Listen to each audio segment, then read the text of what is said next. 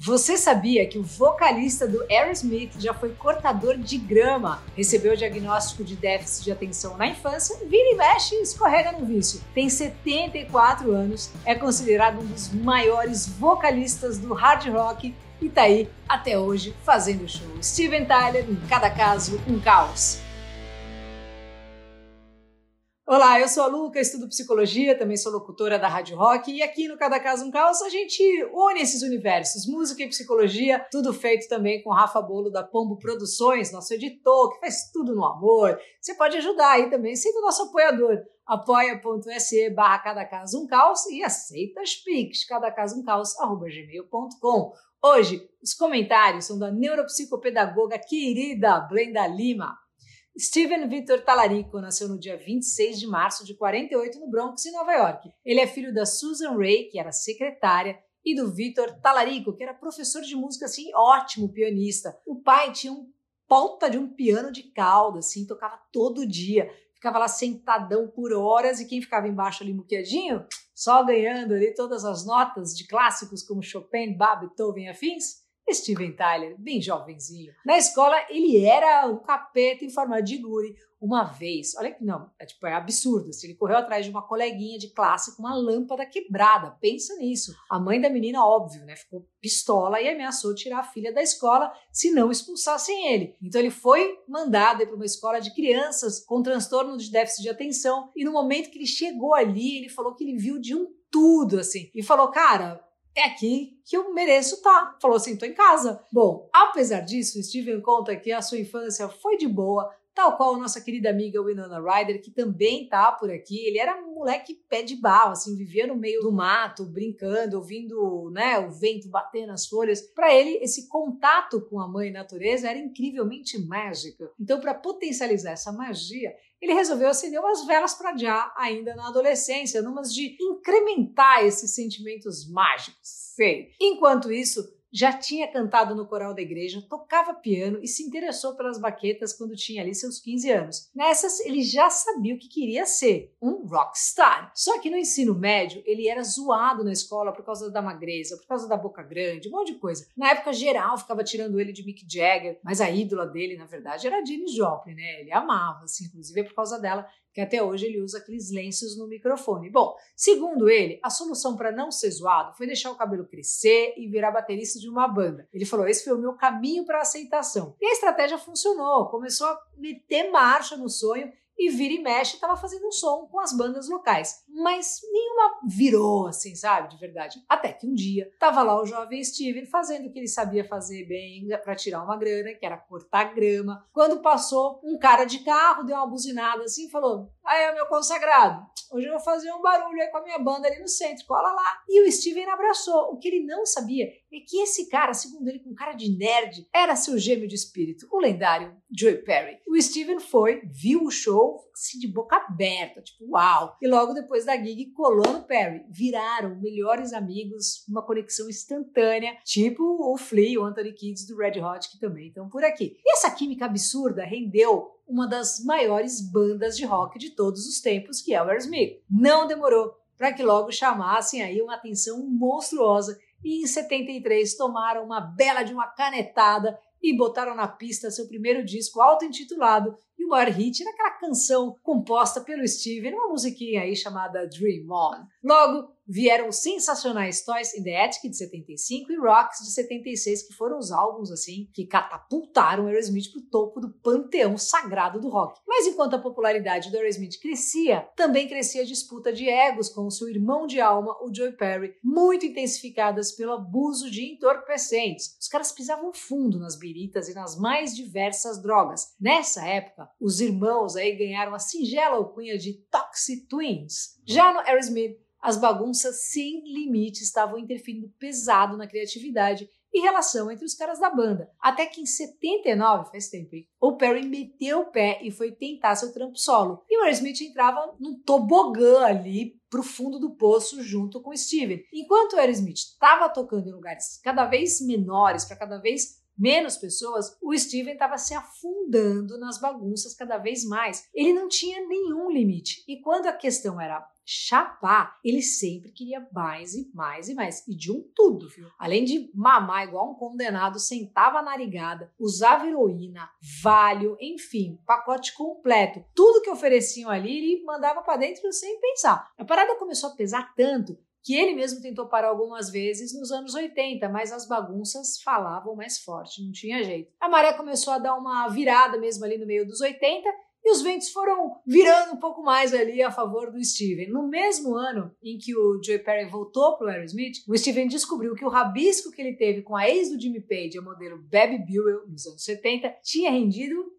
um belo fruto. A segunda filha maravilhosa, Liv Tyler, que figurou alguns vídeos e fez muito sucesso, né? Assim como a Alicia Silverstone. Ele já era pai da Mia, que tinha nascido no final dos 70, e descobriu que era pai da Liv quando ela já tinha ali seus 10 anos. Mas não foi a paternidade que resolveu suas tretas com os entorpecentes, não. Isso aconteceu com o nosso amigo Jonathan Davis do Korn, lembra? Tá aí no último episódio, vá lá ver. O que botou mesmo o Steven nos trilhos foi o próprio Aerosmith. O negócio estava tão louco pro lado dele que até os companheiros de banda que também eram bagunceiros natos estavam assim preocupados. Os caras meteram uma intervenção pesada e mandaram um fatality. Ou você se trata ou tchau. E deu certo. Disse sim para rehab e em 88 foi para a clínica se tratar como devia. E não foi para aqueles centros, né, que parece uma colônia de férias, tudo leve, sereno e tranquilo, não. Foi para o tratamento hardcore, tipo aquele que a Jill Barrymore fez quando era adolescente. Tem episódio dela aqui também, vai lá ver. De primeira, o Steven ficou pistola porque estavam mandando ele para rehab enquanto todo mundo estava de boaça assim na piscina, lá de férias mesmo com a família e tudo mais. Mas hoje ele entende que realmente precisava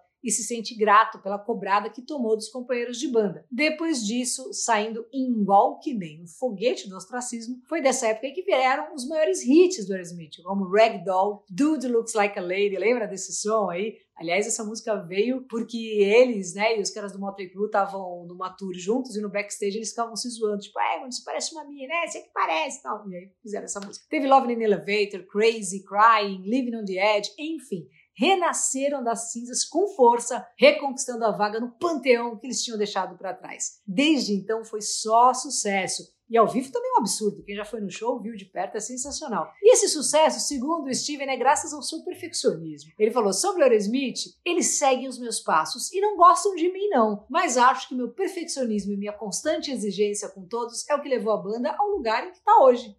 O David Roth, lembra? Falou uma coisa parecida aí sobre o Van Halen. Clica aí no card para você ver o episódio dele. E quando perguntado sobre o seu TDAH, ele é categórico. Quer saber? Eu sou a personificação do TDAH. Quanto às drogas, o próprio Tyler estima que já deve ter gasto aí uns 20 milhões só na baguncinha. Tá limpo, né? Mas vira e mexe ele dá umas escorregadinhas. Infelizmente, a mais recente foi esse ano, né? Com 74 anos. Mas ainda bem que ele deu entrada numa clínica por vontade própria, né? Para se tratar dessa recaída que teve depois que precisou tomar uns remédios para um problema no pé. Mas já está tranquilo de novo e pronto para voltar para cima dos palcos. Ele continua fazendo os 12 passos do programa de reabilitação até hoje e mesmo com os vacilos reconhece que a vida sem drogas é muito melhor e conclui dizendo que se não tivesse parado, já tinha ido dessa para uma outra. Hoje, para ele, não existe droga mais forte do que a música. Palavras do Steven Tyler. Bom, teve inúmeros relacionamentos, inclusive quando ele tinha 27, isso nos anos 70. Virou tutor de uma menor de 16 anos para poder casar com ela. Engravidou,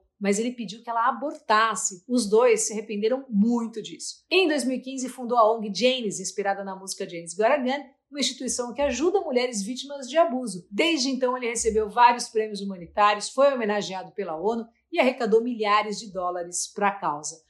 Vamos embora aqui para continuar falando sobre o Steven Tyler, do Aerosmith. Vamos ver a maravilhosa Blenda Lima, do livro Habilidades Socioemocionais. Ela é neuropsicopedagoga e pós-graduada em reabilitação neuropsicológica. Blenda Lima!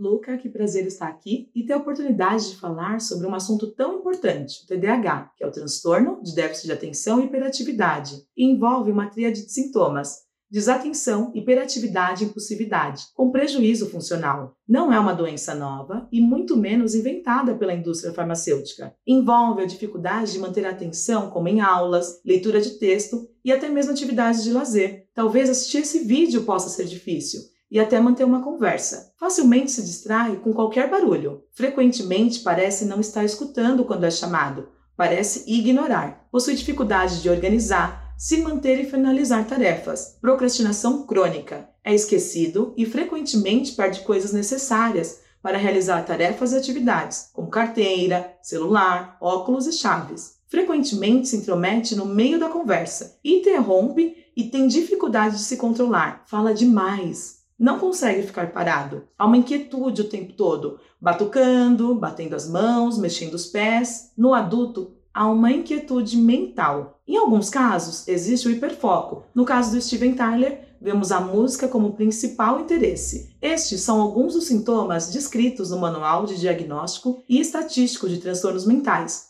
o DSM-5. Mas isto não é o suficiente para fechar o diagnóstico. É importante uma avaliação neuropsicológica e avaliação médica. Então surge a dúvida: qual é a relação do TDAH com o abuso de substâncias? No TDAH, as funções prejudicadas são controle executivo, funções executivas e controle de impulso. É o córtex pré-frontal que fala. Fica sentado e termina de assistir esse vídeo, é importante. Ele fala: não vá mexer no celular, agora, pois você precisa terminar essa tarefa. Ele inibe, freia o comportamento. E uma das gasolinas no córtex pré-frontal é a dopamina. Então, o aumento tem uma via de dopamina que sai da área tegmentar ventral e vai até o córtex pré-frontal, chamada de via mesocortical. Há outras vias, mas vamos nos concentrar nesta. A dopamina no córtex pré-frontal é como se fosse a gasolina dele. No TDAH existe uma redução da produção de dopamina, até por uma modificação genética. Imagina uma mangueira no jardim. No TDAH, são apenas algumas gotas saindo desta mangueira. Então, o cérebro busca a dopamina que falta. Alguns estudiosos afirmam que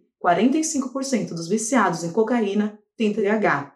1. Um, pessoas têm menos autocontrole, ou seja, capacidade menor de controlar impulsos. E 2. A droga aumenta a dopamina. Lembra? A pessoa com TDAH tem pouca dopamina. Então, quando tem contato com uma droga que aumenta a dopamina dela, vai amenizar os sintomas do TDAH. E isso pode trazer um bem-estar maior para a pessoa, mesmo que temporário, como se silenciasse os sintomas. Interessante que a autobiografia do Steven Tyler se chama O Barulho que Sai da Minha Cabeça Te Incomoda? Lembrando que tanto o TDAH como a dependência química não tem cura, como qualquer doença crônica, mas possui tratamento. Por isso, é tão importante procurar ajuda médica especializada. Partindo do princípio de que crianças com TDAH apresentam índices elevados de uso de substâncias psicoativas na adolescência, o tratamento eficaz do transtorno e de suas comorbidades, associado ao trabalho de orientação ao paciente e aos pais sobre o manejo dos sintomas do TDAH e a orientação para a prevenção ao uso de álcool e drogas, pode influenciar consideravelmente para um desfecho positivo no futuro desse jovem em formação, o TDAH é sutil, pois ele não dói. O que dói são as consequências de impulsividade, hiperatividade e a falta de atenção. Valeu, Blenda querida! Segue ela aí no Insta também. E muito obrigada aí a geral que está aqui. Vamos passar o vídeo para frente. Valeu aos apoiadores, Juclar de Melo Fidelis, Thiago Sanches, Fafá Alencar, Costura da Deia e você também pode apoiar, hein? apoia.se barra cada caso um caos e vou passar o vídeo para frente. Manda aí e me segue no Insta, Luca89FM. Valeu, até semana que vem.